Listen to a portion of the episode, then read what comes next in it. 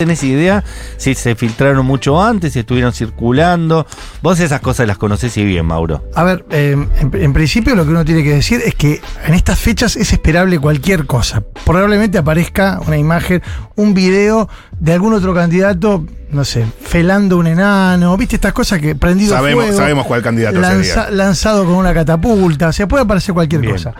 Lo cierto es que cuando uno mira este tipo de operaciones, porque claramente son operaciones, son operaciones que se montan mediáticamente, pero que evidentemente tienen un sustento. No es que no, es- no están basadas en la nada. Yo descreo de la hipótesis que plantea que esto es la inteligencia artificial, como dijeron algunos.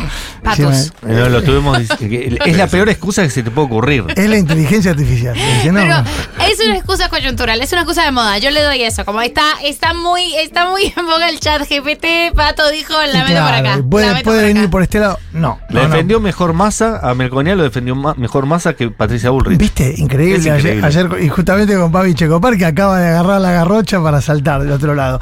Pero vos fíjate que hay un dato muy significativo de esto que decimos. Patricia Bullrich seguramente le va a echar la culpa a cualquier cosa menos a Gustavo Arribas y a Mauricio Macri, que es la dupla de espiadores seriales que ha tenido el gobierno durante el cual se efectuó esa escucha, que data del año 2016-2017. Si yo no recuerdo mal, gobernaba Mauricio Macri, Sí, ella sí. era la ministra de Seguridad y Gustavo Rivas era el especialista en efectuar escuchas ilegales, porque no hay ningún viso de legalidad en esta Se escucha. escuchaba más a ellos mismos que a la, a la oposición, aparte, ¿no? Macri desconfiaba de todo el mundo, más que, más que de, de la oposición de los propios, ¿no? Pero espera, lo siguió a la reta. Le metió, le metió una, una empleada doméstica en la casa Santilli. O sea, gente que ha sido de su Tremendo. entorno, su mano derecha. ¿Vos te imaginás que pincharle un teléfono a Melcoñán es un juego de, de lactantes? Claro. Entonces, Pero, ¿y qué, qué opinas de la versión eh, que lo escuché en varios lugares? Estoy tratando de recordar dónde, puede ser que en esta misma radio incluso, de que eh, esta, mm, esta buena onda que tiene Milei con Macri sí. eh, se debe a que en realidad Macri en su blockbuster tiene algún video de Milei que no está desclasificando. Yo creo que Macri en su blockbuster tiene un video de cualquiera de nosotros. Castañuelas, yo te diría que Sos pollo, amigo. tratemos de, de eliminar de nuestras memorias los besos que nos hemos dado Nos públicamente. hemos pico al aire. sí. Nos hemos dado besos al aire. O sea que hay cosas. tenía, supe tener una remera con un beso con, con Mauro Federico. Que en un momento dije, ¿qué hago con esto? ¿Lo tiro o lo sigo guardando al pedo? No, se, La se guarda. No, la sí. tiré, la tiré. Es No. tremendo. No, bueno, el que guarda seguro es Mauricio Macri, porque Sí. no solamente tiene una videoteca, sino que tiene. Eh, a ver, todo lo que hizo Macri, todo lo que hizo Macri no puede entrar ni siquiera en los archivos de Comodoro Pi íntegro. Ni Comodoro Pi, ni Jugó Federal Loma de Zamora. Las causas de espionaje en donde se lo involucró, ustedes recuerdan lo que fue. O sea, primero fueron al Juego de Loma de Zamora, luego las trajeron a Comodoro Pi para ver cómo las podían manejar. Hicieron lo imposible por limpiarlo. Es imposible limpiarlo a Macri con esto, porque realmente Claro. más allá del compromiso judicial que pueda tener, sus propios integrantes del espacio político que él fundó saben quién es Mauricio Macri y lo que ha hecho, no solamente en la faz política, sino en la faz privada. Espió a la hermana, Es inlimpiable. espió a la hermana, Al cuñado. al ¿no? cuñado. Claro. ¿Entendés? claro. O sea, le puso cámaras ocultas en la casa. A sus, a sus amigos. Es un pillo. Sí, Es un hijo de puta, perdón, el- ¿no? Que los diga, pero. Lo pero- puede decir. El lo calabrés. E- Este es el lugar para decirlo. El, el- el Mufasa. Eh, El Calabres, qué lindo. El ángel Don exterminador. Giorgio de Polistena. es- el ángel exterminador rankea entre, entre mejores apodos. Pero Mejores aparte, apodos. Dios mío, eh, es el tipo más impune de la, de la Argentina. O sea, Sí, pero además, con una impunidad que data. a ver, primero, yo creo que la impunidad no es hereditaria, pero en el caso de la dinastía Macri lo es. Porque Franco Macri. Eh, Hay tantas historias para contar de esta gente. Franco Macri no solamente fue uno de los precursores de la historia del contrabando moderno. Nosotros, eh, con el- en el libro que hicimos con, con un querido amigo y colega, Fernando Ortega, nosotros contamos la historia de cómo se gestó toda la causa de contrabando en donde Mauricio Macri, como el delfín de la empresa del grupo Sogma, de las empresas del grupo Sogma que lideraba su padre, que había fundado su padre, hicieron con las autopartes de, de Sí, Sebel, sí. ¿se acuerdan ustedes? O sea, cuando el chivo Rossi le gritaba contrabandista. porque lo son, porque lo son. ¿Y sabes quién los limpió? La Corte Suprema Menemista. O sea, fueron ellos los que lo limpiaron y limpiaron a la familia Macri, que limpiaron entre comillas, porque cuando a vos te tiran un balde de mierda, es muy difícil que por más que te metas en seis lavarropas, te puedan despegar hasta del olor. Ahora, al margen de esto, Claro, por eso Franco le decía a Mauricio, no te metas en política, lo nuestro es ser oscuro, lo nuestro es estar eh, del otro lado. pero mira, yo no, no, Porque si no, estamos expuestos y nos van a venir a buscar. no quiero hacer extensivo esto a otras situaciones, pero nosotros en estas semanas hemos también sido eh, no, protagonistas, sino espectadores de otro, de otro proceso en donde hubo involucrado un hombre y una mujer. Ese dirigente que fue Martín Izarralde, que es Martín Sí. Izarralde, una mujer que es Sofía Clerici. Cuando vos mirás el tipo de difusión y de armado que aparece detrás de la causa Insaurralde, que también, por cierto, está hoy en un juzgado federal, el mismo que investigó la secucha de Macri, el mismo que, que investigó el espionaje de Macri, el juzgado federal de Loma de Zamora, te das cuenta que en esos entrelazamientos aparece la historia siniestra de los personajes que junto con Mauricio Macri y Franco Macri, ¿sabe lo que hacían? Plantaban en la estructura de espionaje ilegal paralela que tenían mujeres, ¿para qué? Para obtener información que después les permitiera extorsionar a las personas a las que querían extorsionar. Qué boludo que somos los hombres. ¿eh? No, pero bueno, no, pero al mar- al- no, no, pero a Es ver, tan fácil. Lo de Martínez Serral es una vergüenza, no tiene ningún tipo de admisión en términos políticos lo que hizo. Ahora, que detrás de esto, el, el personaje es Sofía Clerici. Vos fíjate que hay tres personajes de la política, o dos personajes claros de la política, que se ligan a tres personajes, a tres mujeres que están relacionadas con el universo de la farándula. O sea, por un lado la tenés a Sofía Clerici. Sí. Por, otro lado, por otro lado la tenés a la, la que fue la esposa, la Sí. compañera. Nunca podría enojarme con ella yo. ¿Con quién dice usted? Con Con Jessica. Jessica. Con- no, con Yo, Jessica. yo me resisto a caerle a Jessica. No. O sea, No, no, pero no, no se trata de caerle. Y la, la tercera es Giselle Berger. ¿Sabes qué tenían en común las tres? Eran representadas Por- acá se dio cual. por Santos. ¿Quién era Santos? ¿Quién es Santos? Ese no lo tengo. Santos, de los simuladores. No, no, pero a ver, la historia de Gustavo Santos es una historia que atraviesa todo esto que nosotros decimos, el armado de una agencia de modelos que eran puestas a disposición de los circuitos de poder. Ah, eh, servicios estamos hablando. En realidad son agencias de modelos, son relacionistas públicos, que lo que hacen es presentar a mujeres bonitas, muchas de ellas ligadas al mundo del modelaje, a personajes importantes del mundo empresarial o del Sí. mundo de la política. Sí, pero no termina ahí el operativo. Bueno, es que el operativo uno nunca termina de saber si se agota en, bueno, pasar un buen rato y en todo caso, fíjate que le regalás, que esto sería más viejo que, el, que tirar el pedo con onda, Sí. y- sino que además habría otro elemento incorporado, que es, ¿y si esta mujer sirve también para generar información que a mí me permite armar un banco con el que yo extorsione a personajes influyentes? ¿O, o qué se? Nombraste a Gisela Berger, nombraste a. eh, Jessica Sirio y, a- y a, y a Sofía Clay. Las Mi- tres. ¿Misma agencia? Je- Jessica Ciro también. Gustavo Santos. Gustavo Los tres. Mirá, porque también en, en otros canales de, televi- de televisión, hablando de esto, incluso el que sacó el audio ayer, eh, hablaron hasta incluso de la primera dama Bueno, en sí. este esquema. Ahora, sí, sí, claramente. Eh, Aparecía también en algún momento, pero en realidad no representada. No representada, sino relacionada con ese mundo. Y cuando digo esto, digo un mundo en el cual vos ibas a tomar algo en boliche y eventualmente te llamaban o te convocaban porque había presencia de personas conocidas. Claro. eh, viste, gente con, con la que vos podías tomar contacto. Ahora, Todo muy fluido. esto que algunos en algún momento le llamaron. Hubo causa. Espera, hay una causa judicial en Uruguay en donde dejan pegados los dedos todos, ¿eh? Franco Macri, Mauricio Macri. Están todos con los dedos pegados en esto. Y, lo que es peor, en el caso de Franco Macri, eh, in- incluía los viajes a Europa, a cruceros, a yates, en donde con chicas adolescentes, en muchos casos menores, compartían esos viajes exóticos con importantes personajes del mundo empresarial. Todo esto está documentado, no, no lo está diciendo un pavote. Una que- causa porque- en la justicia uruguaya. Sí, sí, claramente. Y, y, esa, y tuvo derivaciones aquí en la justicia argentina también. O sea, son cosas que no se dicen porque evidentemente no es conveniente, son tiempos electorales. Por suerte en esta charla de amigos yo se lo puedo contar a ustedes. Sí, no escucha nada. Y bueno, Eh, sale esto al aire. No, sí, no, sí. pero por eso me imaginé, eh, avisarme después, en todo caso, del demo, como si me Se lo edita, mandás, lo quiero escuchar yo antes de Dale. ponerlo al aire. No, pero, le, pero le tienen miedo a estas cosas, chicos. Ajá. Sí, le sí, tienen no. miedo. ¿Sabes por qué? Porque, en un- porque cuando vos tenés el culo sucio, es difícil. Y parece que un poco salpica a todos, ¿no? También. ¿Mm? Como para que. Está rico el bueno, mate. los, los que no. incluso pienso en eh, la sospecha que levantaron, no me quiero cambiar de tema, ¿no? Pero el asunto Milei y Fátima. Por más que la libertad avanza, si se quiere, es el único espacio político que no tiene escuchas que se conozcan o que no está vinculado al mundo de las escuchas. Porque son todos nuevos. Porque son nuevos. Y son tres. Y sí, sí, sí, porque no tuvieron tiempo, básicamente. Eh, qué fuerte lo de Fátima con Milei. Sí, Milei, a ver, Milei se ha caracterizado los dos momentos en los que Milei saltó a la esfera pública con mayor intensidad fue cuando se vinculó con mujeres del mundo del espectáculo. O sea, en el 2018 aparece su relación con la cantante Daniela, recordarán ustedes. Total.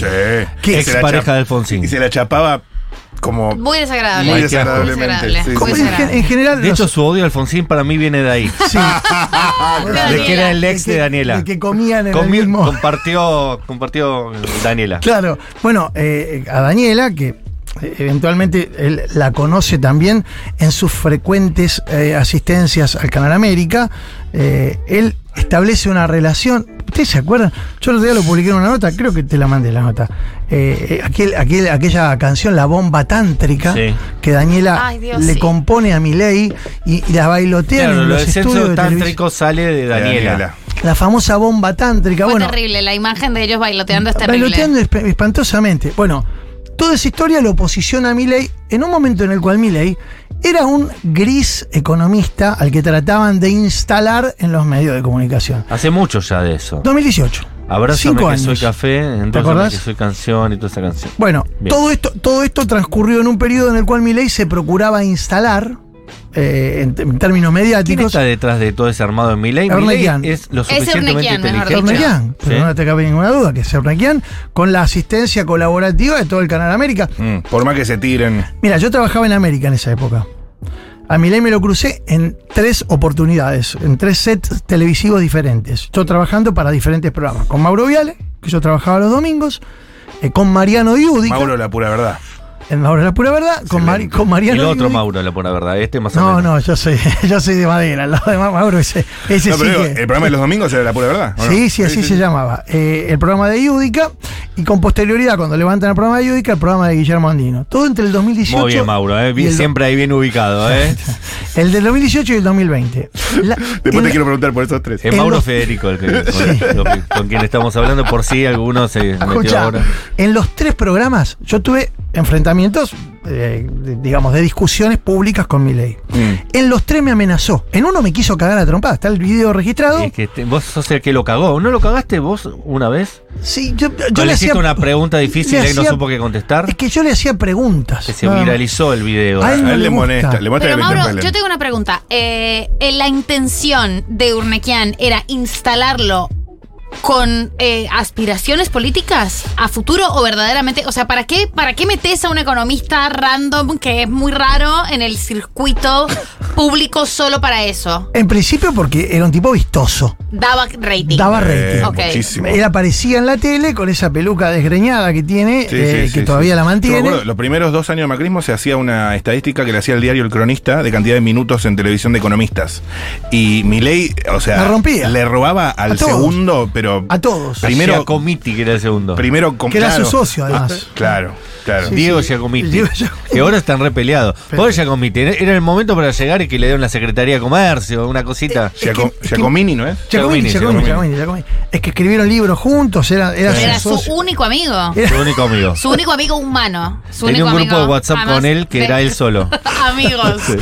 Dos cervezas. Y eran solo dos. Ahora, si, si la Era un proye- chat, en realidad. si la proye- si la proyección posterior era justamente instalarlo en el mainstream político o si quedaba ahí, eh, eso yo, yo no sé exactamente en qué punto se da el salto a la política que ocurre post pandemia, en el momento en el que está, traba- mejor dicho, en el tránsito de la pandemia. Porque recordemos que Milley, y ese fue mi, ter- mi tercer y último enfrentamiento con Milley fue ese, bueno, y un día con, con Jorge, en el programa de en Argenzuela, en el programa de Jorge, Ah, buen programa. un día en un móvil, Desconozco. ¿Qué Jorge? Jorge. Jorge Real. Jorge Argenzuela. Real. Ah, Jorge Real. No tengo idea. Pero Ese país no un día en un móvil, Sí. primero cada vez que salía por la radio, él pedía expresamente a Jorge, se lo pedía en privado, que yo no preguntase. Y yo también le diría lo mismo. Pero yo estoy totalmente de acuerdo razones. y Jorge como corresponde me tiene que censurar.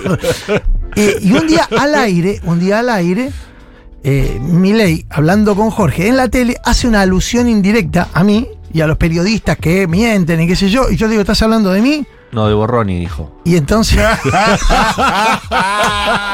Me confundí, perdón. y entonces automáticamente le planta el móvil a Jorge diciéndole yo con este mentiroso no voy a hablar públicamente de- delante de la cámara de televisión. Esto fue el año pasado. Pero digo, cuando estaba en América, el tipo se sentía. Pregunta sobre eso que estás contando. Después Mel- eh, después eh, Eurnequian sale diciendo que eh, hay que tener un amante y una, una pareja en el sentido de que hay que hace poco Hace diferencias con Milei y parece tener más en común con Massa que además más, eh, eh, más es amigo de Vila, ¿no? En América también. Entonces ahí uno puede rastrear varias cosas o no. O lo hacen por la galería y el candidato de, de es Milei y sigue siendo el día de Porque, hoy. porque da la sensación de que están medio distanciados, pero no sé si es una sensación. A ver, eh, Milei el otro día sacó chapa de que lo está, que lo está denunciando a Mm. Porque está denunciando las concesiones que el Estado Nacional le entregó Y, exactamente. y Ernequian criticó la política internacional. Sí, ayer se sacaron una foto juntos, sin ningún tipo de problema. Y a mí no me parece mal que pasen estas cosas. Como tampoco me parece mal que Sergio Massa haya dicho ayer en el programa de Babi Checopar que eh, Carlos Melcoñán es una persona honesta y que no que es una operación todo lo que se hizo en contra. O sea, eh, eh, muchachos, mi- es mentira que Milei no forma parte de la casta, como él la denomina. Milei es integrante, es, es un, es un personaje intrínseco a esa misma casta, porque la casta Y hasta Cholulo, ¿no? pero es de lo peor Sí, de esa sí, casta, porque encima es un tipo que no mojé, jamás mojó el pancito en el, en, en el tuco de verdad. Ah, pensé que estabas hablando de otra cosa. No, no, no, no. di- Digo, Milei es un Dije, personaje. no, qué virgen, dije. no, Mirta, eh, pregunta que le hizo Para mí Mirta. vos, sos virgen. el que Virgo es. Bueno, el que era Virgo hasta hace poco era ¿Quién? Ramiro. ¿Esto está chequeado? ¿Ramirito? Sí. ¿Pero no tiene unos pibes? ¿Quién dice? ¿Los pibes de quién, tío? ¿No tiene hijos?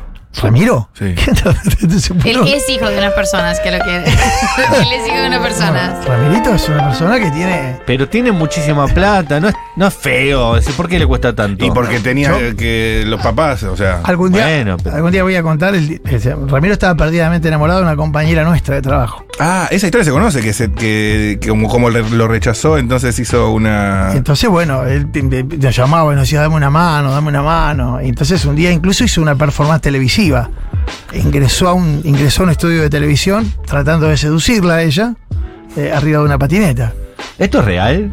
Te lo juro. ¿Y por qué no está dando vueltas por ahí? Te lo juro, te lo juro. con- y, en un skate. y la subió, claro, una patineta de esas, pero de esas patinetas, esas electrónicas, no sé cómo Claro. se llama, que tienen Tiene mucha plata, Que no va a se mueva. una común. Ok. Y entonces la llevó a dar una vuelta en la patineta en el estudio y tuvo la desgracia de que mi amiga y compañera se cae en ese No. momento. No. Esto fue público, chicos. Y bueno, nada, él estaba intentando de todas luces, a todas las luces posibles mostrarle a ella. No le voy a contar porque es público, es Pia Ah, yo. sí, sí, sí, Pia sí, yo. sí. Ah, estaba enamorado de Piaggio. Perdidamente. enamorado. Espectacular. Ese, ah, no Sí. me lo imaginé. Mirá. Tardíamente Simpatiquísima, Piaggio. Pia es una, una divinura. Bien, eh, ojalá le hubiera dado bola a Piaggio y sería más humano. No me cabe ninguna Y no duda. estaría eh, ahorrando en atún, que eso es lo que no entiendo. Sos mega millonario, ¿por qué ahorras en atún? Igual, tremendo. esta excentricidad que tienen Sí. estos nuevos millonarios las- los hace atractivos. Antes los millonarios eran personas Eh, cultas, más ¿viste? gris, más gris, total. Viajaban a Francia, a París, a Nueva York, eh, a Milán. Ahora a- ahorran en atún. Se- Y se ¿no? masturban compulsivamente delante de las Eh, computadoras. Esas cosas las Pero sabemos. igual es lógico. Contra él, no, no sabemos. Es lógico que te cueste eh, levantarte a Piaggio si sos virgen. O sea, estás con las venas cargadas de leche, como dirían. Sí, yo. honest- la, la conversación está bastante Yo no sé, elegante. espera, ¿cuándo arranca el programa? Porque yo vine acá para. No, a las ocho, a me- las me- ocho. me, avisamos. dijeron siete y media, ocho que llegara, Es ¿no? para hablar con Andy Chango después.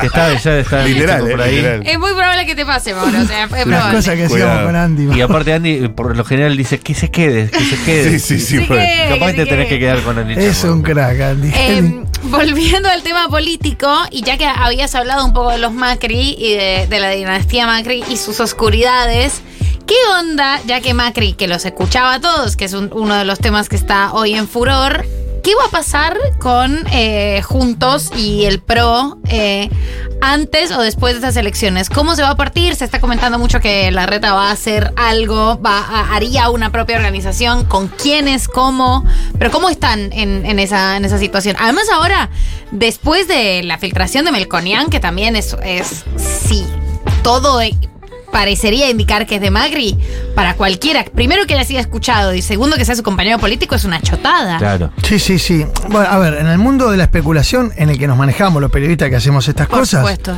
eh, yo lo que te podría decir es que existe dentro de Juntos por el Cambio un escenario, un escenario en donde de ocurrir lo que todos suponemos que va a ocurrir, que es que Patricia Bullrich no logre ingresar al balotaje, Juntos por el Cambio va a implosionar, o sea, va a reventar hacia adentro y evidentemente va a generar en esa implosión el desprendimiento de, Esquirlas. sí, de fragmentos, de pedazos. de Radicales, van a explotar radicales. Tiran radicales, tiran lilito para todos los costados. Bueno, ustedes imagínense lo que puede ser Un Big eso. Bang.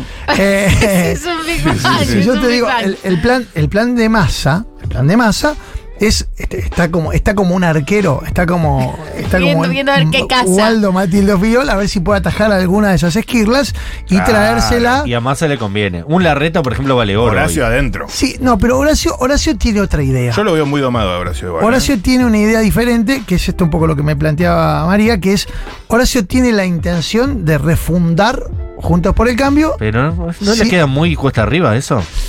Bueno, habrá que ver de qué forma. Ya le fue muy mal en la elección. No tiene el distrito más, más convocante y con más plata del país para gobernar y demostrar gestión. Hay un No tiene carisma, digámoslo. Sí, sí, sí. La, la única virtud que podemos decir que tiene es que es un administrador de Razonable. la cosa pública razonable. Sí. No vamos a decir que es, un de- que, ni- que es genial ni que es un desastre. Pero es cierto, no tiene carisma, se la cree. Además, hace una, tiene unos encuestadores de mierda que lo rodean porque él se creyó hasta el último. ¿Se acuerdan Sí, lo que sí, dijo? lo ¿No dijo. Se la tomó Hasta las toda. Yo la tarde. Yo acá también, dije que para mí era el próximo presidente. Así que no las tomamos Yo lo todas. dije acá y en muchísimos lugares, ¿eh? verdaderamente muy convincentes Pero- eran los A encuestadores. ver, a ver, corrámonos, eh, Sí. vos sos peruca, vos sos lo que seas. Correte de ese pero las lugar. encuestas estaban con Patricia. Las encuestas le daban todas a Patricia. Sí, pero yo creía que la, la gente iba a ser más razonable a la hecho, hora de votar. El argumento era, las encuestas no sirven pues nuestro voto es silencioso. Exacto. Claro, y La la gente a la hora de votar no se suicida y vota al, al- al Bueno. más razonable. la gente va a ser conservadora. la eso votaron, decía yo acá, ¿eh? la votaron, la votaron a Patricia. La votaron a Patricia en, en la interna y ganó Milei la, la- la elección primaria como candidato más votado. Entonces, digo, evidentemente, pero igual, no, no me quiero desviar de la pregunta de María, pero acá hay un componente que eh, es absolutamente distintivo. En una elección general, los resultados de una primaria en una elección general tienden a variar en función de los indicadores de gobernabilidad que evidencian los candidatos. Y así como Rodríguez Larreta evidenciaba indicadores de gobernabilidad en la primaria, Sí. equivocó la estrategia. Él fue a jugar un partido que todavía no jugaba.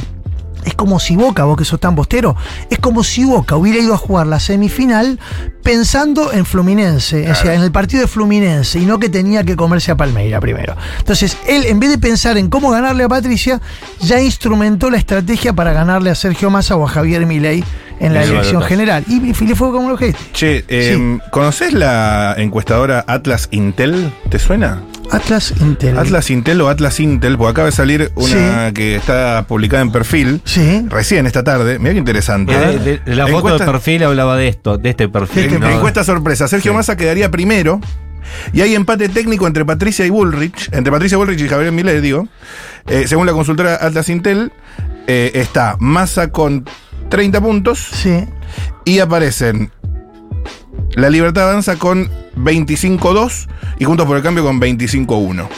No, no conozco a la consulta. Raro, ¿Dice ¿eh? algún nombre ahí? No. Atlas Co. No, no, algún nombre de algún No, no, responsable. puede- fantasma, ¿no? Ese número Y- me, me preocupa más que, que salir segundo con mi ley. Y parece que Juan Schiaretti en el último mes se convirtió en el candidato con mejor puntuación en imagen positiva. ¿A quién le importa? Ay, yo lo amo, amigo. Soltamos. Se le está de enseñando que- Villa Carlos Paz. No, el tuit de que tiene voz de árbol me cambió la vida. Ahora, cada vez que habla, me imagino un árbol hablando. Claro, vos te acordás. El patriarca de los pájaros tenía Voz de árbol árbol. que, que eh, conversaba con él. ¿Se acuerdan? Sí, es claro. que Juan es que la voz García era de Juan Ferré. Schiaretti. Qué hermosura. García Ferre, Mauro Federico. Íbamos a hablar de otras cosas, pero al final se nos dio por hablar de ¿De política. qué íbamos a hablar? Sí, de su vida privada. La, la gente no sabe de Mauro Federico. ¿Tu hijo sigue en México tocando Sí, la en guitarra? México estuvimos visitándolo. De hecho, el color viene de ahí. Estuve, estuve ¿Cuántos visitándolo. años tiene tu hija ya? Mi hija, bueno, vos la viste nacer. Sí. tre- 13 años tiene. Ok, sigue siendo chiquita. 13 años, el grandote el boludo cumple 30 ahora. Así que, y lo fuimos a visitar. él ¿Es en guitarrista de una banda rock Es todavía? exactamente, exactamente, es guitarrista, con- compositor además, tiene su, si, si quieren buscarlo, es ¿Cómo se llama la banda? Voodoo Chile.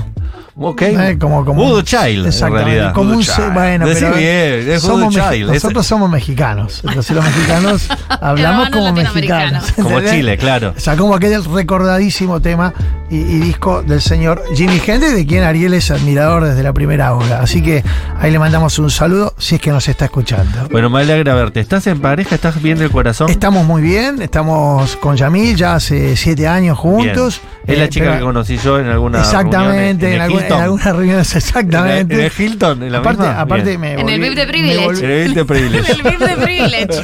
Sí, sí, sí, la verdad que estamos muy bien y, y pegándole para adelante en una Argentina que uno nunca sabe lo que te va a deparar. Bien. Eh, gracias por haber venido, Mauro. Te quiero, mucho. No, yo también a vos. Mosto. Como la cerró redondita, ¿eh? Yo también te quiero mucho, tipo. Mauro. Ay, hermosa. Yo también, Mauro. No, vos no lo querés porque no lo No conocías. nos conocemos, pero nos podemos creer, ¿eh? no tengo Yo problema. te miro siempre, de Mauro la pura verdad, boludo.